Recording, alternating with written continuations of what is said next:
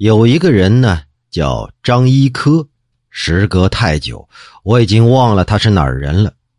这张一科呀，带着妻子到塞外去谋生，遇到了一个商人。这商人呢，有可能是来自于陕西的，也有可能来自于山西的。哎，有些说不清楚了。反正啊，这张一科就带着他老婆到这商人家里去做了雇工。没想到啊，这商人看上了张一科的老婆了。他为了这张一科的老婆呀，是挥金如土。没过几年的功夫，这财产呢，全都归了张一科了。这商人呢，原本是主人呢，到了现在反而成了张一科家里的仆人，给张一科一家打工讨生活。这张一科的老婆呀，逐渐就开始讨厌蔑视这个商人，每天都是骂骂咧咧的，要把这商人赶走。这张一科有些看不下去了。他说道：“哎，没这个人呢，我们也没今天的幸福生活呀。背弃他那是不吉利的。要说这张一科的心也是够大的，坚决不肯把商人赶出去。有一天，那妻子实在是忍无可忍了，挥舞着木棒要把那商人赶走。张一科反而是怒骂他妻子，那妻子也回了几句嘴。他又不是真喜欢我，就是贪图我的姿色罢了。我呢，也不是真喜欢他。”就是图他有俩钱儿，他是用钱来换女色，这女色都已经得到了呀，我也没什么对不起他的。我用女色来博取钱财，他的钱财都用光了，他凭什么责备我呀？这时候不赶他走，留着他还干什么呀？没想到啊，这张一科一怒之下，竟然拔刀把他妻子给杀了。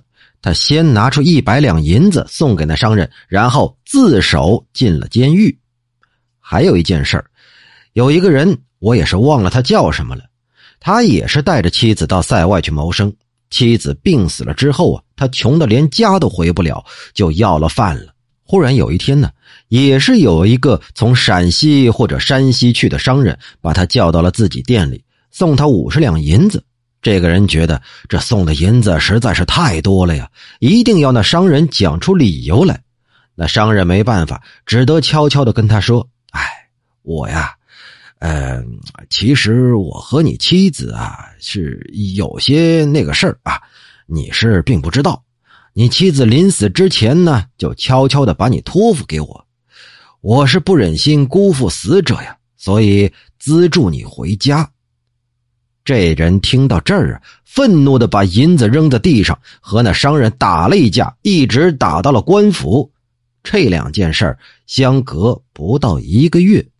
相国温福公当时就镇守在乌鲁木齐。有一天，在秀野亭宴请下属，酒席之间谈论到了这两件事当过竹山县令的陈浩桥说：“嗯，他们呐，一个不是因为贫富的变化就改变了交情，另一个呢，也不是因为生死有变就背叛诺言。”他们虽然都是市井小民，但是颇有古时候的淳朴道义呀。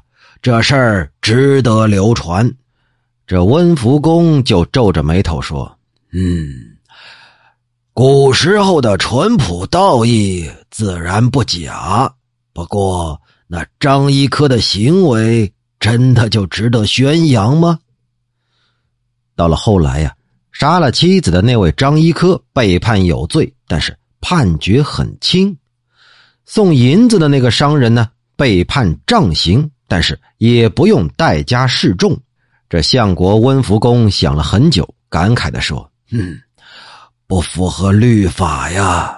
不过这人情淡薄已经很久了。衙门既然这样报上来，哎，就这样发落吧。”